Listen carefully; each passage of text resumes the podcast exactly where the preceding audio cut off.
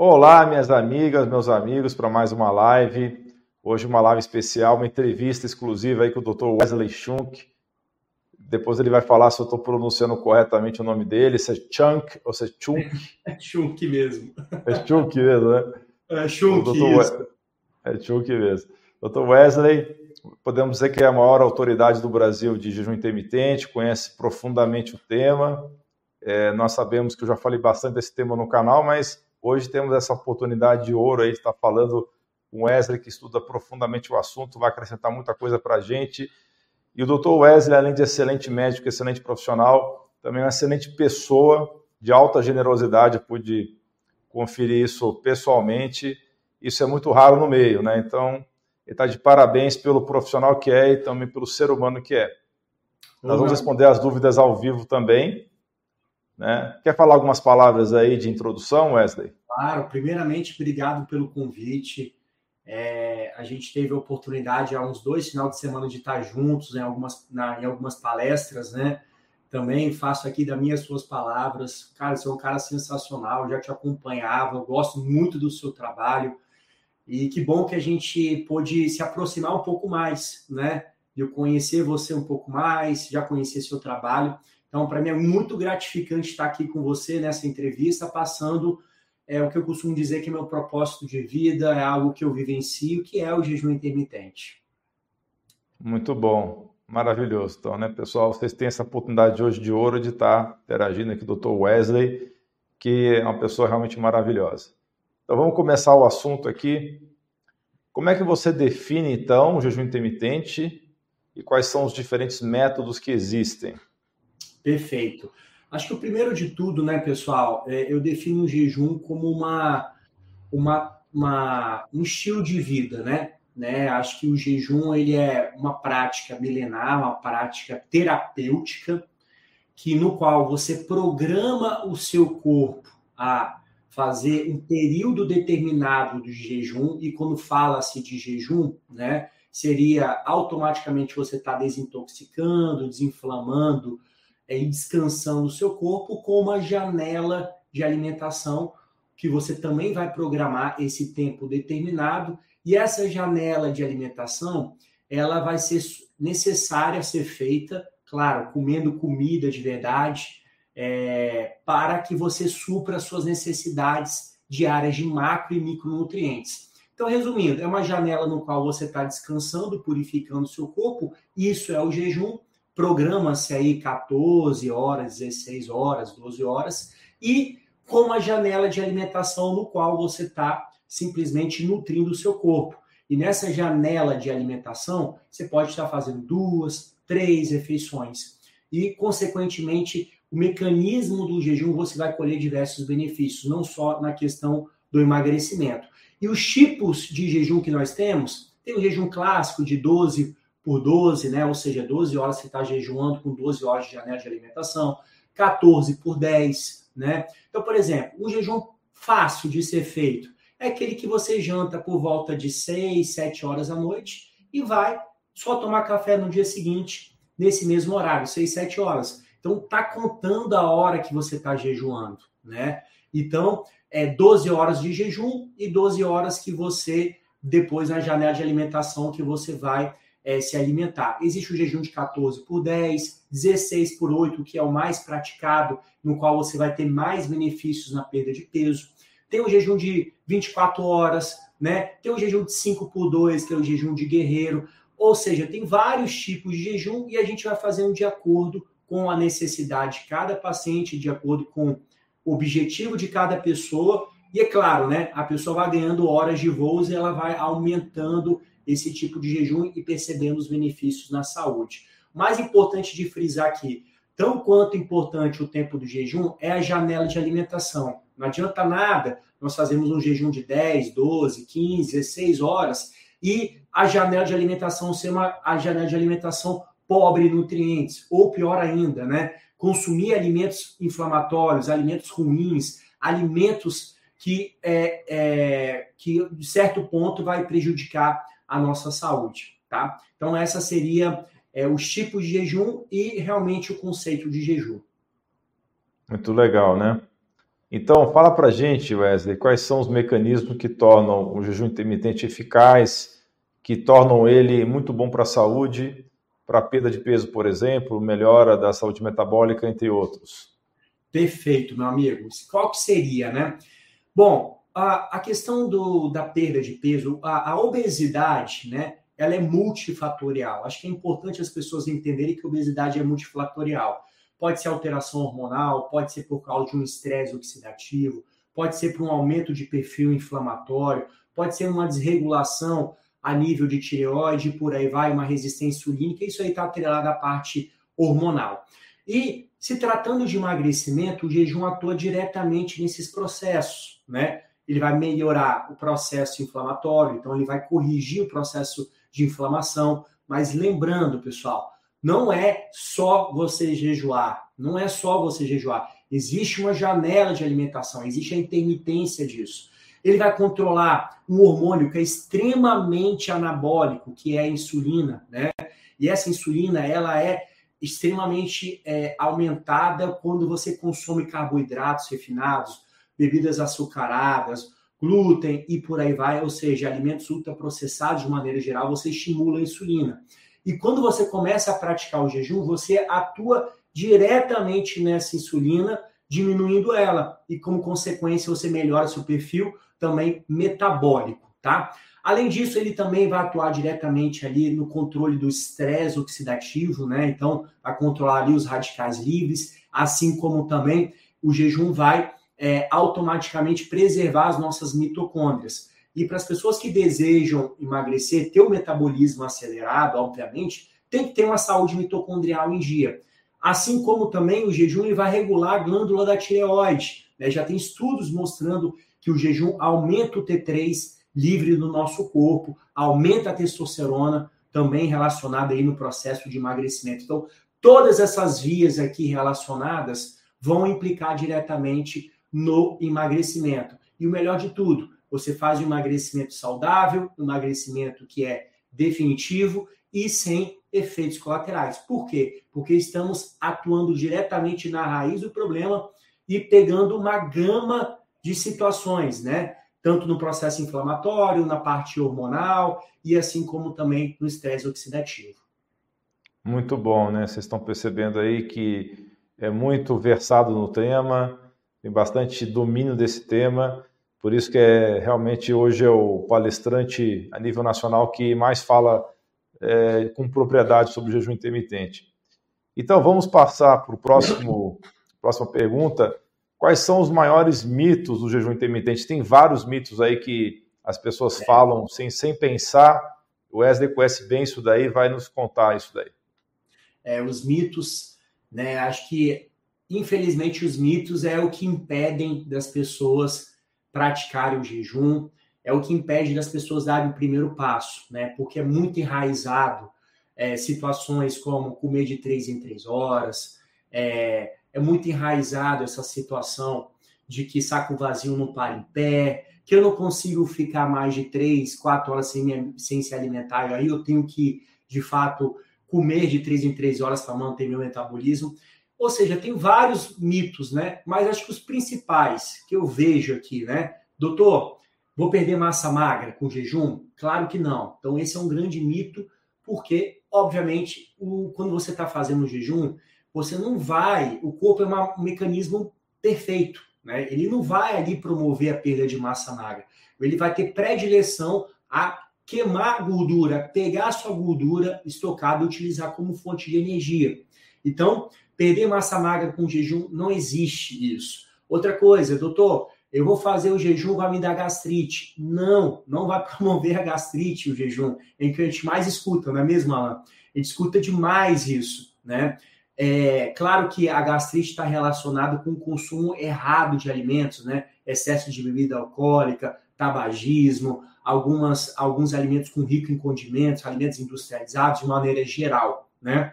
É, outro mito que eu vejo é que vai gerar compulsão alimentar. Não, o jejum não promove compulsão alimentar. Pelo contrário, ele vai te trazer mais centralidade, vai te trazer mais disciplina, assim como também o jejum, ele vai modular alguns neurohormônios relacionados pela sua fome e pela sua saciedade. Então, obviamente, quando a gente pensa nesses mitos, a gente percebe o quanto que realmente é, é, esses mitos não têm cabimento a nível ali fisiológico, a nível ali de você começar a colocar em prática. E a gente percebe que quando as pessoas começam a praticar o jejum, elas mesmas, elas falam para a gente, doutor, poxa, realmente minha compulsão melhorou. Nossa, meu metabolismo está mais acelerado, ele não desacelerou. Quer ver outra coisa que as pessoas falam a respeito do jejum?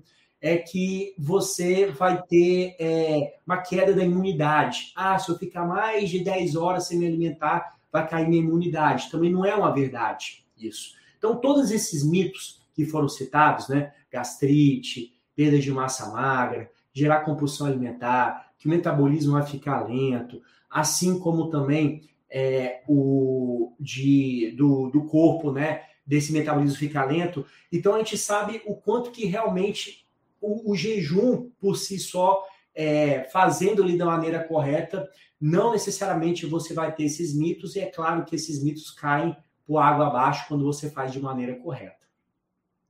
Com certeza, esses mitos aí todos que você bem falou, eu escuto no dia a dia e digo que é tudo balela mesmo.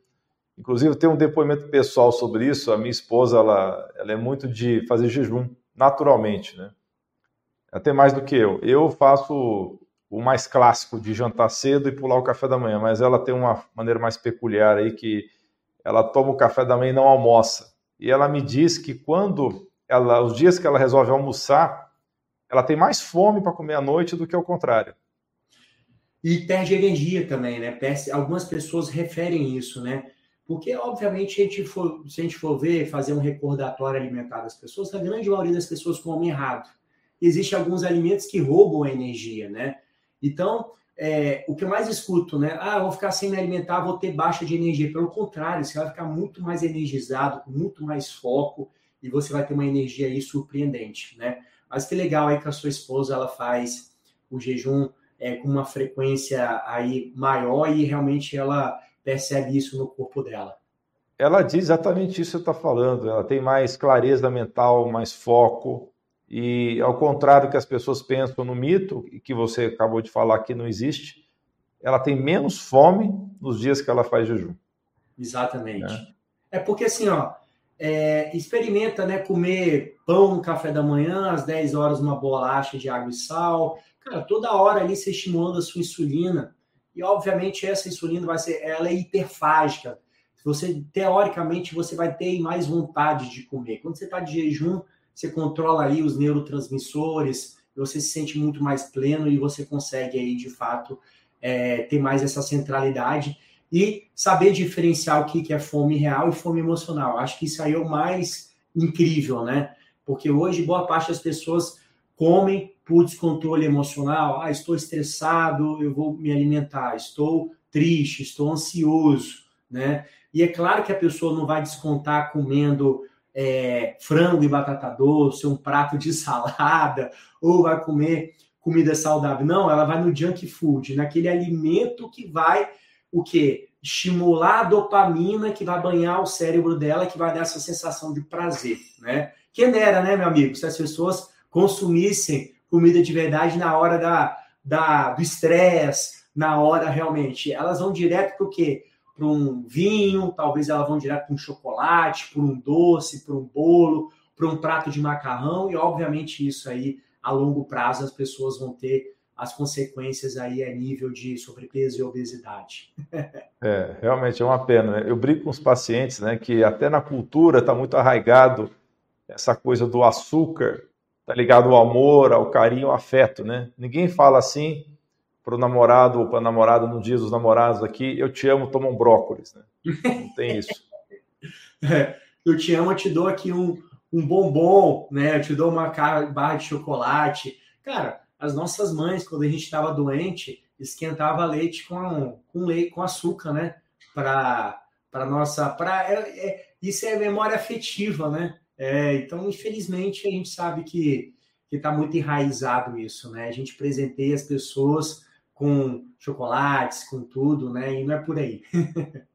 Com certeza. Pessoal, vocês estão assistindo ao vivo? Deixe suas perguntas, eu estou selecionando algumas aqui. Não fiquem com vergonha, façam suas perguntas aqui que nós vamos responder. Pessoal, aproveita, aproveita, vamos fazer as perguntas. A gente selecionou algumas aqui. É claro que a gente quer que as pessoas participem aqui dessa live e realmente, para mim não está aparecendo aqui não, mas para você está aparecendo? Ah, é, eu estou pegando os comentários aqui. Não aparece para você os comentários da live? Não, não. Não está aparecendo. Ah, então, é, mas aí eu te mostro na tela quando for a hora aí de responder. Eu acho muito top aqui o StreamYard, porque ele tem esse, esse mecanismo legal aí. Né? É, e tem um negócio que eu marco as perguntas aqui, depois é só Isso. mostrar selecionadas, é bem legal. Maravilha. vamos para a próxima pergunta, então. Existem contraindicações ou pessoas que não podem fazer o jejum? Sim, né? Mas eu posso te dizer que mal cabe numa mão, né? Ou seja, são poucas as contraindicações, né? Mas é bom as pessoas estarem cientes, né? É, acho que a principal delas é a questão de gestação, tá? Mulheres grávidas não podem realmente fazer jejum. Mas eu vou confessar uma coisa que eu não falei isso nas minhas palestras, vocês estavam presentes, é, que as pessoas, que você estava presente lá, mas, por exemplo, acho que eu já contei isso em uma live. É, a minha esposa, eu tenho um filho de 10 meses. Ela fez jejum durante a gestação. Ela fez jejum durante a gestação. Ela fazia jejum 16 e 18. Ela só não fez jejum é, inicialmente nos primeiros meses que ela sentiu muita fome. Aí ela se alimentava. Mas a partir lá do terceiro, quarto mês até o último, último dia lá da, do parto dela, ela fazia jejum de 16 horas. E assim, não comprometeu em nada o crescimento do meu do bebê, do nosso filho. Eu estou falando isso aqui, mas não é para vocês fazerem, não, tá? É porque eu e minha esposa a gente domina a ferramenta, né? A gente Sim. sabe, a gente acredita, a gente vivencia isso, né? Mas se algum paciente falar e quiser fazer, quem está escutando, pelo amor de Deus, não faça, porque não tem respaldo na literatura. Até porque quem vai montar um estudo de gestação versus jejum. Não vai ter isso, né? Tão pode cedo. Esquecer. Pode esquecer, não vai ter, entendeu? Então, assim, eu tive um estudo, único caso, um estudo observacional. Claro que isso não deve ser levado em conta, mas é, por curiosidade e realmente relatos aqui, é, não tive nenhum tipo de problema. Outra coisa, minha esposa também não teve deficiência na produção de leite, pelo contrário, ela amamenta até hoje. Então, Obviamente, é, no nosso caso aqui, não teve nenhum tipo de é, é, algum tipo de malefício, vamos dizer assim. Mas, de uma maneira geral, gestação não pode regular. Eu não tinha contado isso para você, né? Não, você contou sim. Você contou lá no congresso. No... Contei? Foi? Falou. É, eu tive a oportunidade de conhecer a família do Wesley, a família linda, o filho a cara dele. Obrigado. Né? E ele falou assim. Foi em off esquecido. que eu contei para você, não foi? Foi, foi em off. Foi em off. É, foi em off. Agora, vou dizer o, o seguinte, né, gente? Vamos ser um pouquinho assim, vamos usar um pouquinho o raciocínio aqui. É. Nos, nas dezenas de milhares de anos que o homem está na Terra, quantas vezes a mulher grávida já não ficou de jejum, não por escolha, né? É. E nasceu a criança do mesmo jeito, né? Exatamente. Certo? É, é, óbvio que, pela responsabilidade que nós temos aqui como profissionais de saúde, não podemos recomendar algo que não foi extensivamente estudado. E, infelizmente, sabemos que não vai ser extensivamente estudado isso daí, né? Exatamente. Assim como tem muitos medicamentos que são contraindicados na gestação, porque não tem estudos que comprovam isso. Suplementação, idem, né?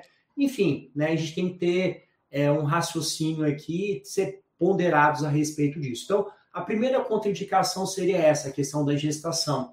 A outra que eu considero é idoso sarcopênico. Né? Não faz sentido um idoso lá com 70, 80 anos, já com uma deficiência na massa magra.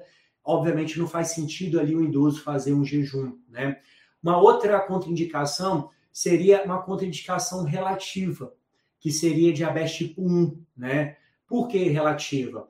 porque você tem que fazer o controle ali minucioso do, da, do uso da insulina para realmente ela, o, o, paciente ali ou a pessoa que está fazendo o jejum não tenha hipoglicemia, né? Mas é, é, isso, obviamente, se ele está utilizando as, as, as insulinas regu, é, regular. de ultra, é, de ação mais lenta, não vejo dificuldade. Pelo contrário, os pacientes conseguem diminuir as dosagens da insulina. Então, diabetes tipo 1 é uma contraindicação relativa, tá? Uma outra contraindicação que eu acho que essa deve ser muito bem documentada e acho que vale a pena a gente estar tá falando é algum paciente que tem algum transtorno alimentar ativo, né? Uma bulimia, uma anorexia, porque obviamente isso pode ser um gatilho, né? E quando tem algum histórico pregresso, a gente também tem que fazer uma investigação muito minuciosa. Recentemente eu atendi uma adolescente com bulimia, né? E ela veio para fazer jejum porque ela estava acima do peso, né? Ela teve um passado de bulimia, isso ela consegui pegar no final da consulta, no final da consulta. Ficou com vergonha é. de falar. Hã? Tem vergonha de falar. Eu peguei no final da consulta e a, e a consulta estava toda direcionada para o jejum. Jejum, jejum. E ela tinha o quê? 18, 19 anos. Ok. Aí ela soltou no final, falei assim: opa, peraí, vamos dar alguns passos para trás, deixa eu entender melhor, como, como é que foi o tratamento, necessitou de medicamento. Enfim, no frigir dos ovos, ela, ela, ela estava apta a fazer porque já estava já estava tranquilo esse transtorno que ela teve no, início da adolescência dela. Enfim, transtorno alimentar, anorexia, bulimia, né? A gente tem que ter uma atenção muito grande a respeito disso. Uma outra contraindicação seria crianças, né? Inclusive, até uma colega pediatra, né, me questionou lá numa palestra, falou assim: Poxa, doutor, mas e aquelas crianças que é, têm TDAH, que têm autismo, para melhorar a parte intestinal? Eu falei assim: olha, eu não tenho conhecimento para isso, mas a literatura realmente fala que crianças não é recomendado fazer jejum, tá? Mas, por exemplo, se meu filho ou seu filho aí em casa acorda de manhã sem fome e ele quer ir para o colégio sem se alimentar, não tem problema nenhum, não é mesmo, Alan? Não tem problema Lógico, nenhum. Não tem né? nada. A gente tem que respeitar isso, né? Tem que respeitar. Às vezes ele vai sentir fome lá para as nove, 10 horas da manhã, beleza, ele vai comer uma fruta, vai consumir algum, algum outro tipo de alimento. Mas boa parte das pessoas ela acordam já sem fome, né? Na parte da manhã. Então, essas seriam as contraindicações, né? Gestação, uma outra contraindicação, mas essa aí, para cada vez mais eu vejo que não faz sentido nenhum. É questão de amamentação, né? Ah, amamentação.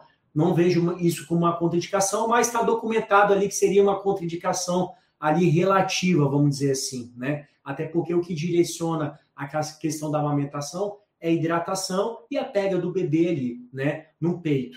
E uma outra contraindicação é se por acaso você está tomando algum medicamento ali que necessita de você estar de estômago cheio, vamos falar de antibióticos, anti-inflamatórios, para não agredir a mucosa do estômago, e é claro que as pessoas tomam por um período curto de tempo. Então, mal cabe numa mão, né? Se a gente for falar assim, né? É, são pouquíssimas as contraindicações para várias indicações que nós temos, né? É o que eu costumo dizer. É, o jejum é um método que não é novo, só que ele foi esquecido, né? Foi esquecido ao longo do tempo, as pessoas deixaram de fazer, e é claro, obviamente, muito por influência de uma indústria alimentícia que preza da gente estar consumindo a cada três horas alimentos industrializados, e claro, as pessoas, pelo ritmo alucinante de vida, querem um rápido e prático, e infelizmente acabam que esses alimentos prejudicam a saúde de maneira como um todo. Pessoal, pensa comigo, né? Nesta história da humanidade que tem dezenas de milhares de anos, é muito mais fisiológico para nós. Nosso corpo está muito mais adaptado, temos evolucionários, a ficar tempos de jejum do que ter uma abundância excessiva de alimentos o tempo todo, ainda mais refinados. Então, essas contraindicações de gestante, de criança, é por causa de literatura. Mas Exato. pensa, quantas crianças já não fizeram jejum sem querer e, e grávidas, etc. Exatamente, né? É, eu sempre repito nas minhas palestras, né, nas minhas lives, que comer de três em três horas, né, meu amigo, não é pré não foi e nunca será pré-requisito para a sobrevivência humana, né? Esse ato de comer de três em três horas, se eu não me engano, começou na década de 90, 80, não sei, posso estar enganado aqui, mas é um hábito que, que foi que não faz muito sentido isso, né? Que foi implementado, colocado na escola de nutrição, que foi colocado nas faculdades de medicina, e isso vai se perpetuando até certo ponto. E, é, e, de fato, isso é totalmente antifisiológico, não combina com o ser humano moderno. Porque o ser humano moderno ele é sedentário, o ser humano moderno ele vai, né, além do sedentarismo, ele vai ter predileção para os alimentos industrializados. E é claro, vai se pagar o preço por isso. Né? Vai se pagar o preço com essas doenças crônicas, doenças cardiovasculares, diabetes, uma gordura no fígado, doenças mais graves, como doença autoimune, um câncer, e por aí vai. Então, não combina comer de três em três horas com um ser humano moderno, né? Ah, mas tem aquelas pessoas que gostam de treinar tudo, um atleta de alta performance. Aí já é uma pequena parcela da população. O cara tem um motor de Ferrari dentro dele, né? O cara, o que come vira músculo e vira energia, né? Não é a, a grande maioria da, da população são sedentários e se alimentam mal e tem disfunção na tireoide hormonal por causa disso, desse estilo de vida errado. Vamos aproveitar aqui e responder algumas perguntas, porque está, acho que no momento ideal de responder essas duas. Você falou da contraindicação relativa do diabetes tipo 1. Uhum. Teve duas pessoas aqui que perguntaram, a Sidneia Alves. Legal. E também a Lúcia Cardoso sobre diabetes tipo 2. Elas não falaram de 2, mas eu sei que elas estão falando de diabetes tipo 2 porque é uhum. 85, 90%, aliás, 95% dos diabetes, né? É. Então, tem, é, responde para elas, eu sei a resposta, mas obviamente eu quero que você responda. Existe ó, contraindicação de diabetes tipo 2 fazer jejum intermitente? Eu vou me aproximar da câmera aqui, ó. Como é que é o nome das. das, das... Sidneia e Lúcia. Sidneia e Lúcia. Você não pode fazer diabetes tipo 2, você deve fazer, tá? O jejum. É o melhor tratamento para corrigir esse é a sua diabetes tipo 2. Com certeza você deve, não é que você tem, você deve fazer, tá bom? Então, é, se você quer realmente melhorar ou se livrar de algum tipo de medicamento a respeito, ou diminuir a, a, dosagem de alguns medicamentos, faça o jejum, né? Eu tenho casos e mais casos na minha clínica de pacientes que chegaram tomando hipoglicemia antes e que começaram a falar: ah, rece... oh, a, a, Alan, você já atendeu paciente com insulina de 80? 80. De jejum? Não, não. Insulina de jejum de 80. Rapaz, eu acho que não. Eu não me lembro. Eu atendi um paciente de insulina de 80. Pessoal, o nível no valor, né, no laboratório, geralmente é até 25, né, que já é muito alto, 25. 80 é muito alto, paciente obeso, né, e ele já convivia com essa insulina de 80. Meu amigo, ele fez jejum durante 45 dias, de 18 horas, tá? Todos os dias, sendo que uma vez por semana ele fazia de 24. Ele não tomou nenhum medicamento, só tomou glifage, vai, um glifage de 750 a 1 grama. Caiu de 80 para 30. 30. E olha que ele não fez atividade física, tá? Só fez caminhadas e só fazendo uma alimentação saudável e jejum e tomou uma dosezinha mínima de glifagem ali para controlar ali, a resistência insulínica. Então caiu de 80 para 30, assim como vários pacientes que estão com insulina aí próximo do limite superior, 20, 25, e consegue aí ter um controle maior. Imagine daqui quanto aí ele tinha a cantose, né? Tinha aquelas manchas, né, na no corpo e ele realmente é, ficou todo feliz porque. Olha, Rita, a tua resposta aí. É. Ele acabou de responder essa pergunta aí. É, pronto. Acantose nigricans. Exatamente, Rita, perfeito. É. Né? Então está relacionado com a insulina. E ele tinha na testa, né? Tinha no pescoço, tá? E tinha também um pouco na virilha, né? Mas o mais evidente era na testa e no pescoço. Ele falou assim, Wesley, é, eu nem me pesei, eu não tinha feito o exame, depois que a gente, ele colheu o exame, pela diminuição das manchas escuras né, da cantose, ele já percebeu que já estava diminuindo a insulina dele. E realmente isso foi a maior vitória dele, porque ele falou que em coisa de dos últimos 10 anos, nunca ninguém tinha baixado a insulina dele, nunca ninguém tinha controlado. E olha que ele falou para mim, ó, tomei, é, vamos falar não de remédios aqui, tinha tomado já é, Ozempic, Saxenda, Forxiga, Xigdu, Jardiance e nada disso tinha resolvido. Nada, nada. Claro, porque ele também não mudou a alimentação e não tinha feito jejum. não tinha. Só o fato dele ter feito algo que atuasse diretamente na raiz ali da resistência insulínica, pô, com certeza ele teve uma melhora. E já que ela falou de triglicéridos, o triglicérido dele é de 300, foi para 180. Ainda está um pouco alto, mas olha a queda abrupta. Assim como a melhora do colesterol ele teve, ele teve uma melhora significativa, né? Esse perfil metabólico dele. Maravilha. Olha o depoimento aqui da 100% brasileira. Você falou da gastrite, né? É. Olha só.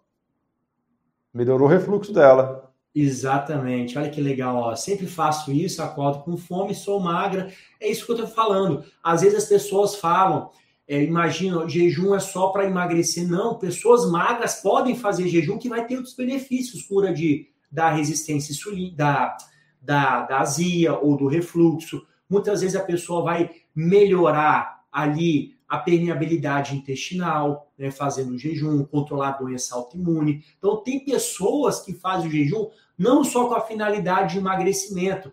É claro que a porta de entrada da grande maioria nela é o emagrecimento, Sim. é controle das doenças metabólicas, é controle das doenças cardiovasculares, melhora da hipertensão, melhorar a gordura no fígado. Mas pessoas magras fazem jejum e também tem benefício no aumento do foco, na energia, e controle ali a nível de intestinal, e no caso dela aqui, da azia e da gastrite, pelo que eu li aqui, não é isso? Sim, foi isso que ela falou. Ela tinha refluxo e melhorou com o jejum, ela já era magra. Olha aí, ó, que maravilha. É. Né? Então, o jejum não é só para pessoas que estão acima do peso, com obesidade, não. Pessoas magras podem fazer, claro. Aí talvez não tenha necessidade de fazer jejuns muito prolongados, né? Então a gente também tem que fazer uma coisa personalizada, individualizada. Perfeito. Falando nisso, então, alguma evidência científica que eu sei a resposta, mas estamos entrevistando aqui, Wesley. é, é para vocês, não é para mim a entrevista. Né? Eu sei. É, existe, existe evidências científicas que sugiram que o jejum intermitente pode ser benéfico para a saúde mental, cognitiva, cerebral? Demais. Tem uma proteína chamada BDNF, que quando você começa a fazer o jejum, você aumenta essa proteína a nível de cere cerebral e você, tendo essa proteína mais aumentada, você está ali prevenindo doenças neurodegenerativas, principalmente Alzheimer e, e demência, né? Então, a literatura é bem categórica com isso. E é óbvio, também melhora o estresse oxidativo. Um outro mecanismo é a questão do estresse oxidativo, né? Melhor do perfil inflamatório, né? A gente sabe que o Alzheimer e quem acompanha os vídeos do Alan, quantas vezes que ele fala, ó, diabetes tipo 3 e a diabetes no cérebro, que é o Alzheimer, né? E querendo ou não, né, se você controla ali os níveis glicêmicos, você melhora o perfil inflamatório, você está prevenindo aí doenças neurodegenerativas. Mas o mecanismo direto que eu posso dizer é o aumento dessa proteína BDNF, assim como também controle do estresse oxidativo.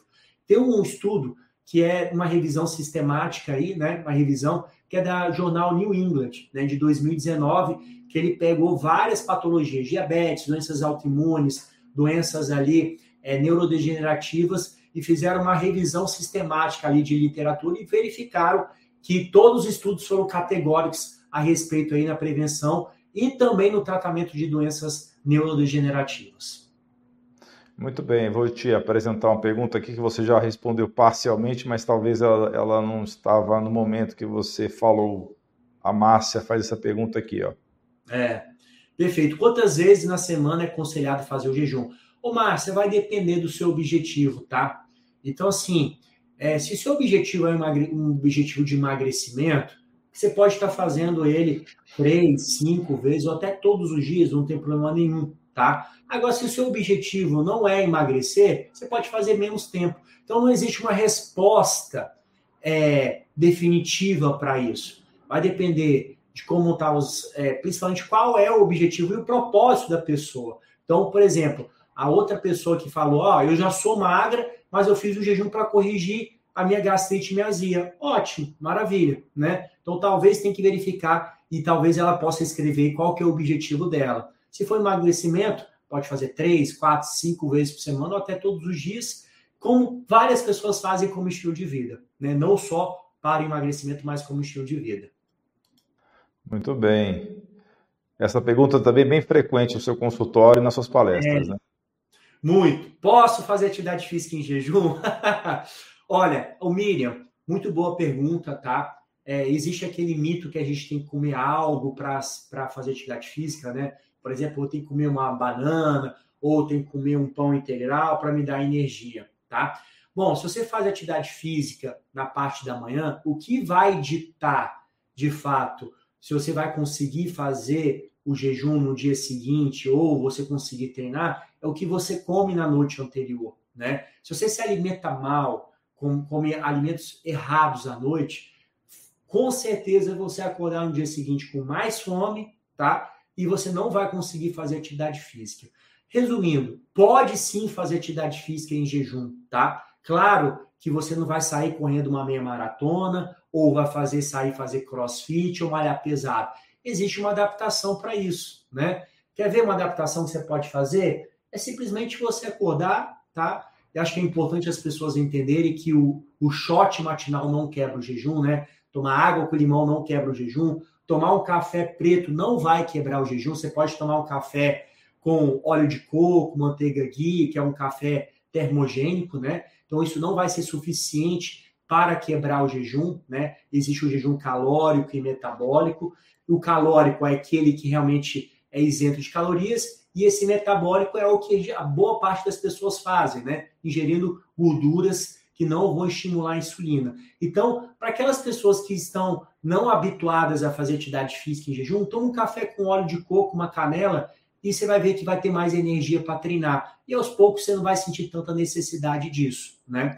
Então, pode ser feito atividade física em jejum, desde que você esteja adaptado ou uma atividade física de baixa intensidade, uma caminhada, você fazer um trote, uma corrida. Não vai saindo por aí levantando peso é, muito sede ao pote ou fazendo uma meia maratona se seu corpo não está adaptado. Com certeza, isso é muito importante você fazer a adaptação. Depois, eu tenho certeza, quem está adaptado pode até malhar pesado que não vai passar mal. Com certeza, é bom. É. Né? Aí, se a pessoa quer aumentar o rendimento dela, ela pode estar utilizando aí esses cafés termogênicos, né? Que eu gosto demais. Café, óleo de coco que você toma. Cara, só consigo treinar tomando esses cafezinhos assim, sabe? Um café gourmet com canela, coloca ali um óleo de coco, uma manteiga ghee, que fica ali, é uma energia instantânea, né? Dá uma energia muito legal ali, aumenta o foco, a cognição, muito bom. É muito bom mesmo, concordo plenamente, né? Você deve ter lido vários trabalhos comparando o jejum intermitente com outras estratégias como a restrição calórica contínua. Você quer falar um pouco sobre essa comparação? É, tem alguns estudos que mostram que ambos têm evidência na perda de peso, né?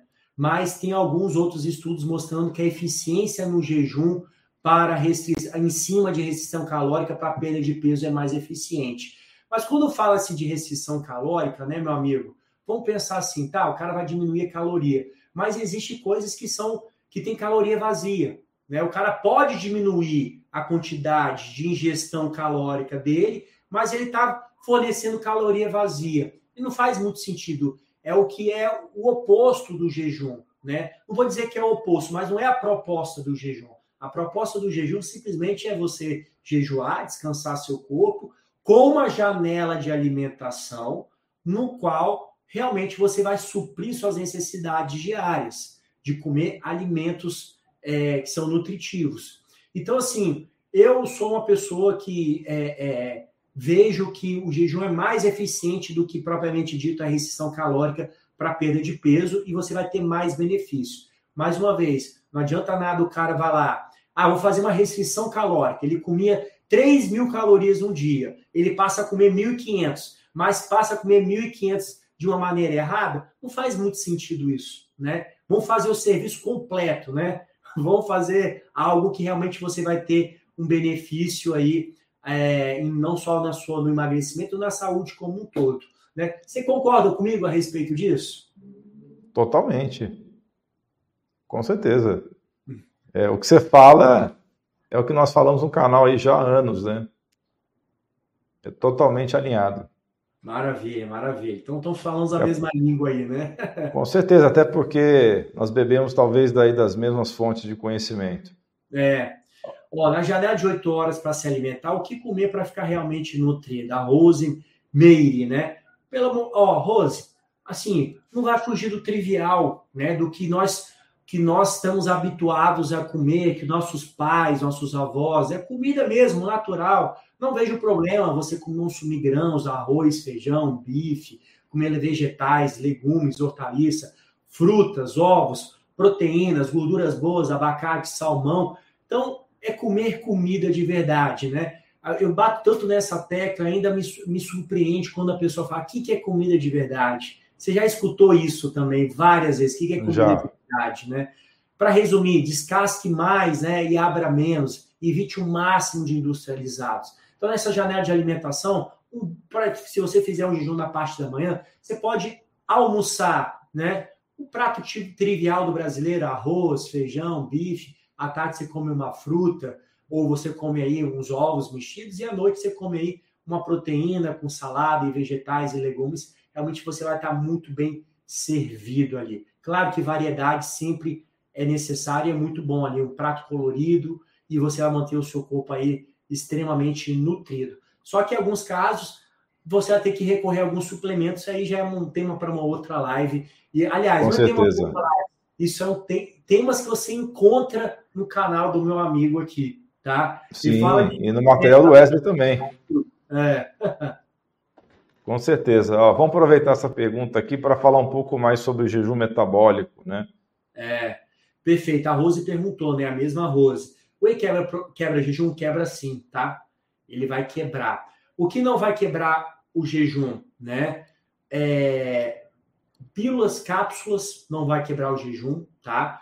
É, suplementos ali, né? Em, em, é, todos esses suplementos que eu falei que tem cápsulas, isso não quebra o jejum. É, outros suplementos que uso, a grande maioria vai quebrar tudo que tem adoçante, que tem ali, ó, colágeno vai quebrar. É, me ajuda aí, amigo, meu amigo, tá, tá fugindo aqui alguns, né? Mas colágeno. É, vai... Os suplementos que vão quebrar são basicamente aqueles suplementos que têm aminoácido ou que tem adoçante, algum tipo de caloria, adoçante. Caloria, é. né? Exatamente. Então, esses todos os suplementos aí vão quebrar o jejum. Agora, os que não vão quebrar são os que, que são em cápsulas e aqueles que não vão estimular a insulina, né? E alguns alimentos. Exato. Né? Por exemplo. É, o MCT, por exemplo, é um, pode-se dizer que você não quebrou o jejum metabólico, Isso. óleo de coco. Óleo de coco e outra coisa, né? Água, água de coco quebra o jejum, né? Quebra. É uma das grandes dúvidas das pessoas, né? Ó, uma outra, uma coisa fantástica, caldo de osso não quebra o jejum. Você tem no canal lá do Alan, já vi um vídeo você falando de caldo de osso, não já? Já, já falei bem disso aí também. É, é, caldo de osso né, não vai quebrar o jejum metabólico, né? Água com sal não quebra o jejum, que as pessoas gostam de tomar. É, virou uma modinha, né? Não vou dizer modinha, mas virou um hábito, acho fantástico, né? Que é beber água com sal do Himalaia, o sal marinho, né? Acho isso muito bom também. Isso não vai quebrar o jejum. Maravilha. Pergunta direcionada ao nefrologista Wesley. Ó, paciente transplantado com que toma imunossupressores pode fazer jejum? Pode, não tem problema nenhum, tá? Sem contraindicação nenhum, tá? É, eu morro de vontade do meu sogro fazer é, jejum, ele é transplantado hepático, né? Só que ali é difícil entrar na cabeça dele, tá? É difícil entrar. e eu e minha esposa já tentamos ali, mas ele não, não, não, não consegue, não consegue resistir às tentações aí da, das comidas, né? Então, Todos nós da, da saúde é... temos assim exemplos de pessoas que seguem o que a gente faz próximo e exemplos de pessoas próximas que não seguem, né? É, todos nós, né? Por exemplo, né? Na minha família, meu pai e minha mãe são bem catequizados assim a respeito de uma alimentação funcional. Meu irmão mais velho, já meu irmão do meio, ele já foge um pouco aí desses conceitos. Então, é como você mesmo disse, tem pessoas próximas que fazem coisas certinhas e também pessoas próximas que fazem tudo errado, né? Mas, enfim, cada um tem aí a, a responsabilidade sobre a saúde própria, né? Por quanto tempo deve ser mantido o jejum intermitente após atingir o objetivo? Boa, Raimundo, né? Por quanto tempo deve ser mantido? Olha, o tempo que for necessário, mais uma vez, né? É, eu, eu gosto muito do jejum como estilo de vida, né? Independente se você atingir o seu resultado, você pode estar mantendo ele. Talvez você pode fazer uma, menos, uma frequência menor ou uma quantidade menor na janela de, de alimentação, né? Uma janela menor de tempo de jejum.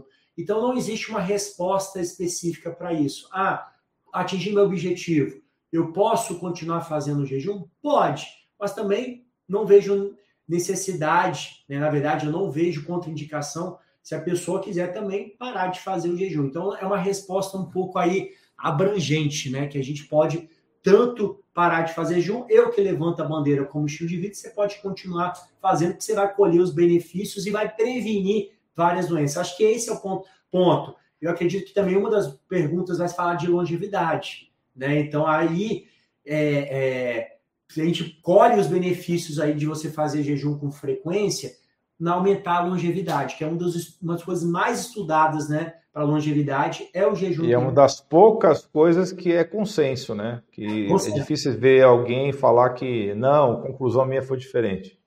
É, é uma das pessoas que mais estudam isso é o Dr. Walter Longo, né? E ele Sim. mostra categoricamente é, a questão da longevidade, né? Então, é, com certeza, tá? é, eu continuaria fazendo o jejum em busca dessa questão da longevidade e prevenção de doenças. Se você atingir um objetivo, ah, atingi meu objetivo de emagrecimento, ah, controlei os níveis pressórios, corrigi ali a minha diabetes. Beleza, você pode continuar fazendo o jejum para você colher os outros benefícios e prevenir doenças. Com certeza, eu faria o resto da vida. Obviamente, você pode sair de vez em quando claro. disso daí, mas eu faria para o resto da vida, né? É, aqui tem uma pergunta Ó, ah, beleza, ótimo. Doutor, o jejum seco é saudável? Por quanto tempo podemos fazê-lo? Olha, eu vou ser sincero, acho que jejum seco, apesar que eu já li alguma coisa, né? Não sou expert nisso, mas eu não acho que seja saudável, né? Nosso corpo precisa de uma hidratação e as pessoas que fazem o jejum seco, acho que é mais com cunho espiritual, né? Então, assim, já perguntei para outros profissionais, outros colegas, e a gente chegou no consenso e foi categórico, que não é benéfico, né? Você fazer jejum seco, né? Não faz muito sentido você não hidratar o seu corpo. É, eu não... quando eu li isso aqui, na verdade, eu até tive dificuldade de entender e eu até estava esperando você responder, porque para mim não faz nem sentido fazer um jejum sem tomar líquido, né? É. Eu nem, eu nem conhecia esse termo jejum seco. Eu vou mandar para você um material para você ler hoje, acabando a nossa entrevista, eu vou mandar um, mandar um blog, um artigo de ah. jejum seco para você. Perfeito, existe, vou, vou ler sim. Existe jejum só de água, né? Existe aquele jejum que a pessoa só toma água durante cinco dias. Esse aí eu acho fantástico, claro que a pessoa tem que ter horas de voo, né? A pessoa tem hum. que estar adequada. E, e ex, existe um documentário, né? É, você assistiu aquele documentário na Disney Plus que é Sem Limites? Não. Depois eu passo para você. O ator do Thor, né? O ator do hum. Thor, eu esqueci o nome dele, né? É... Daqui a pouco eu vou lembrar. Pode é, continuar. É, ele foi convidado, né? Um dos episódios, na verdade, ali dele, né? Ele conta a vida dele. Um dos episódios, ele mostrou um jejum de quatro dias dele, de jejum seco, né? Mas o mais Sim. importante, desculpa, jejum de água, tá? Água, não seco não, hum. jejum, bebendo água. E não, e não era tomando café, chá, não, era só água, tá? Sim. Também, pelo que eu vi lá, não colocou sal, não fez nada, né? Sim. E mostra ali ele cozinhando para a família dele. O mais interessante de tudo, que o último dia ele tinha que caçar a comida dele, cara, né? E mostrou que no último dia ele estava com a energia lá em cima, ele estava com a energia boa. Claro que ele teve flutuações durante o processo. Sim. É normal você ter flutuações. Um dia você está mais prostrado, você vai tendo ondas aí de, de, de você ficando um pouco mais fraco, mas isso são ondas e passa. Né? E mostrou no último dia ele estava fazendo a caçada dele, né? Ele teve que caçar o, o, alimento dele e caçou um peixe com arpão. Muito legal, vale hum. a pena assistir. É um episódio de 45 minutos, mais ou menos. Ah, vou assistir sim. Quando eu falo que para mim não faz sentido, é que tem que ficar hidratado durante o jejum, né? Mas sim, por questões religiosas eu não vou nem entrar nesse mérito, porque é. religião se discute. Mas eu penso que qualquer jejum tem que, tem que estar bem hidratado. Não vejo, muita, não vejo razão para a pessoa não tomar água no jejum. Né? É, acho que a água é o principal nutriente, com certeza. Com certeza. Tem uma dica para dar aqui para a Fabrícia? Ó, sempre conseguia fazer jejum, mas depois que entrei na menopausa, sinto dificuldade para fazer. Agora sinto vontade de estar mastigando. Hum, interessante, né? Eu quero atribuir isso a uma questão aí da. Aí, assim, pelo menos a questão do, de, do declínio hormonal. Acho que isso contribui demais, né? Então, acho que eu, eu, eu e o doutor Alan, a gente recomendaria ela fazer um reequilíbrio hormonal através de hormônios bioidênticos, né? Que isso vai ajudar um pouco nesse processo dela, né? Mas eu acredito que tem outros fatores envolvidos ali também, mas teria que saber como é que é a alimentação dela, a noite de sono, outros fatores que poderiam estar interferindo e fazendo ela estar mastigando e não conseguindo fazer o jejum. Mas um dos fatores ali é a questão da menopausa e eu faria um reequilíbrio hormonal e não tomaria hormônio sintético, obviamente. Perfeito, ótima resposta. Então, eu queria que você falasse um pouquinho sobre os estudos de cronobiologia, do horário, se faz diferença fazer o horário, do jejum. É, tem diferença sim, tá? Tem diferença. É, um jejum clássico que as pessoas têm mais facilidade de fazer é aquele jejum que você pula o café da manhã, né? Então, você jantou por volta de 7, 8 horas à noite, acorda no dia seguinte, você pula o café da manhã e vai quebrar o jejum meio-dia, certo? Então, esse é um jejum clássico de 16 horas, pulando o café da manhã. Esse tem efetividade? Tem, muito boa efetividade. Mas existe um outro jejum, que é o jejum pulando o jantar, né? Ou seja, você não jantando, a sua última refeição ser um pouco mais cedo, 4, 5 horas da tarde, e você tomando café da manhã. Esse é um tipo de jejum mais eficiente, um jejum que eu posso te dizer até um pouco mais fisiológico. Porém, ele não é tão bem aceito para a grande maioria da população, por questões de sociabilidade. A grande maioria das pessoas gostam de chegar em casa e jantar com a esposa, com o filho, ou muitas vezes tem um happy hour quinta, sexta-feira, e realmente se torna uma prática um pouco mais difícil, diferente do café da manhã, que a grande maioria, né, algumas pessoas já acordam sem fome, na correria do dia a dia e pode passar e não sente essa tanta necessidade na parte da manhã de tomar um café da manhã. Então, a prática de pular o café da manhã, ela é, é mais fácil, porém menos efetiva. A prática de pular o jantar, ela é mais efetiva e menos praticada e menos fácil de fazer. É isso.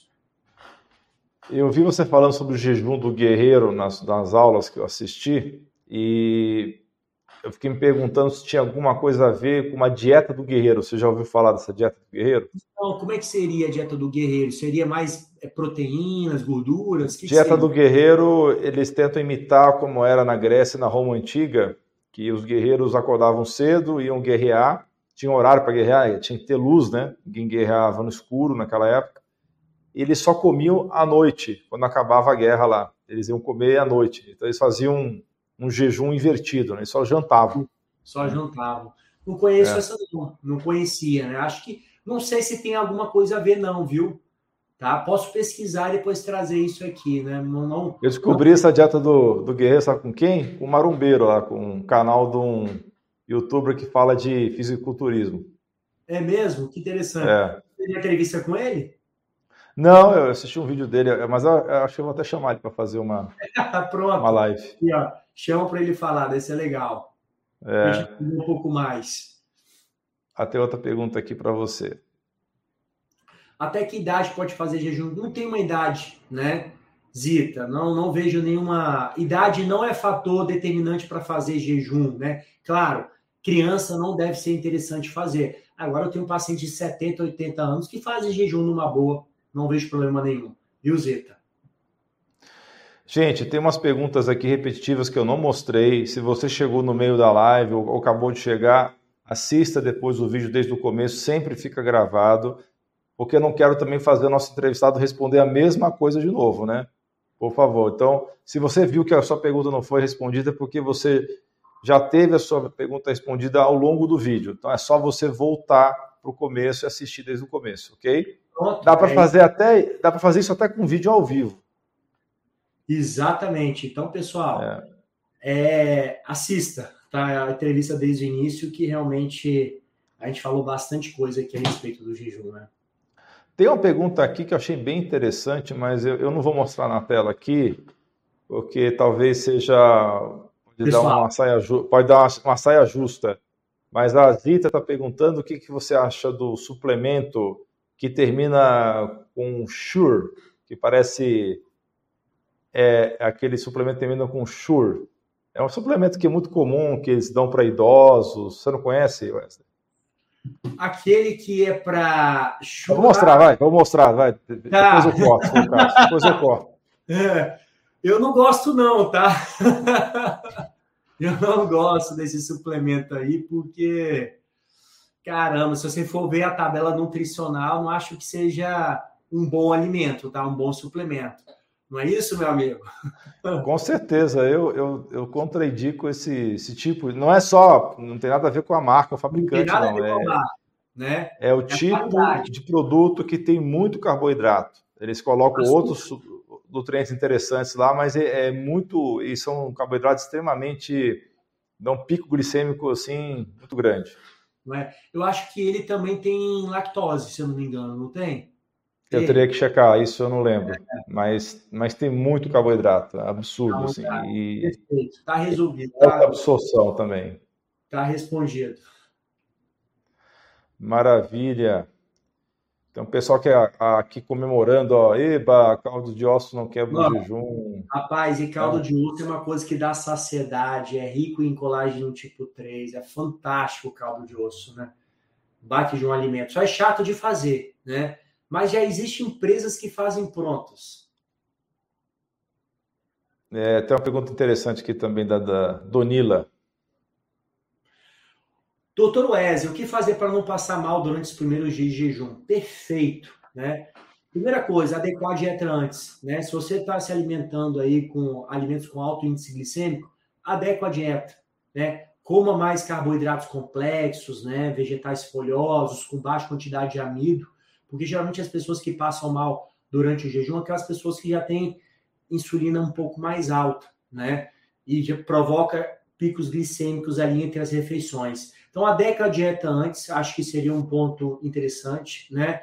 Coloque um propósito, né? Quando você coloca um propósito, você tem visão de futuro, ah, eu vou fazer um jejum para isso, beleza. Isso te fortifica no caminho, seria um ponto muito bom, tá? Hidratação é uma coisa que não pode faltar durante o jejum. Às vezes a pessoa tem cefaleia, um pouco de tontura e fraqueza por causa de hidratação. E realmente acho que valeria a pena um salzinho, água com sal. Acho que isso minimiza muito, mas muito, alguns efeitos adversos aí para aquelas pessoas que não estão habituadas com o jejum, né? A questão da fraqueza, um pouco da cefaleia, realmente água com sal. Então, adequar a dieta, realmente você fazer uma hidratação, colocar um propósito e fazer uso de sal. Alguma outra recomendação que você faria, meu amigo? Não, acho que você falou está é. perfeito. É, primeiro ajustar a dieta. É. Primeiro ajustar a dieta. Eu faria primeiro uma dieta pelo menos low carb. Isso. É, ou a cetogênica limpa, não a cetogênica suja, com muitos vegetais. Adaptaria bem a isso, deixaria o corpo começar a queimar melhor, né, ácidos graxos e corpos cetônicos. Aí o jejum fica bem melhor, mais fácil. E manter-se hidratado é muito importante, como você falou e tem, por exemplo, o, eu dou uma dica para o pessoal, para os pacientes também, sobre o abacate. O abacate mais é para quem está entrando na cetogênica, mas também acho que se aplica a isso. O abacate, como ele tem gordura de boa qualidade e tem bastante mineral, ele ajuda a dar uma segurada é, da pessoa é, talvez entrar na, num jejum com mais facilidade. A refeição na noite anterior, utilizar o abacate. Fantástico. Sim. Aproveitando é. aqui, meu amigo, se as pessoas têm dificuldade né, para fazer é, o que comer no jejum, né? Ai meu Deus, o que comer no jejum? Como eu vou sair do jejum? Eu tenho um e-book legal, né? De 60 Opa. receitas, né? Depois eu passo para você, meu amigo, também, se você quiser, vai ser um prazer ter aí. Aí você passa aí para você fazer. São 60 receitas low carbs e cetogênicas, tá? No total são 60 receitas tem 10 receitas, 10 cardápios, vamos falar assim, para café da manhã, 10 na linha low carb, 10 cardápios para almoço e 10 para o jantar. Então, são 30 cardápios, né, receitas para low carb e 30 cetogênica para café da manhã, almoço e janta. Tá perfeito, então, para aquelas pessoas que têm dificuldade. Ah, como que eu vou seguir uma dieta cetogênica? Como eu vou seguir uma low carb? E como eu vou preparar os alimentos? Esse e-book aí tá fantástico. Quem se interessar, é só entrar lá no link da minha bio, tá lá, o e-book de 60 receitas. E quem... Pessoal, vamos lá no Instagram do Wesley, hein? Tá aí o arroba dele, arroba Dr. Wesley Schunk. Isso, já é, coloquei aqui, ó, arroba DR no Wesley seu Schunk. Instagram. Vou até escrever aqui. Você, você, clica lá e tá lá, né, a, a, o e-book, né? Você logo na, na, no Linktree, né? Você clica e você já vai ver lá essa, o e-book, tá fantástico ó, ali, a gente falou com muito carinho. Quem não segue ainda, vai lá seguir o Dr. Wesley. Deixa eu até colocar na tela aqui. Ele colocou aí mais para o pessoal que talvez tenha dificuldade de ler. Tá certo aí? Tá certíssimo, isso mesmo. Boa. Então vai seguir ele lá no Instagram, pessoal. Vamos então chegar ao final desta live, porque já tem uma hora. Preciso liberar o Wesley para a linda família que ele tem. Obrigado. E então, pessoal, vocês viram aí que essa live foi excelente.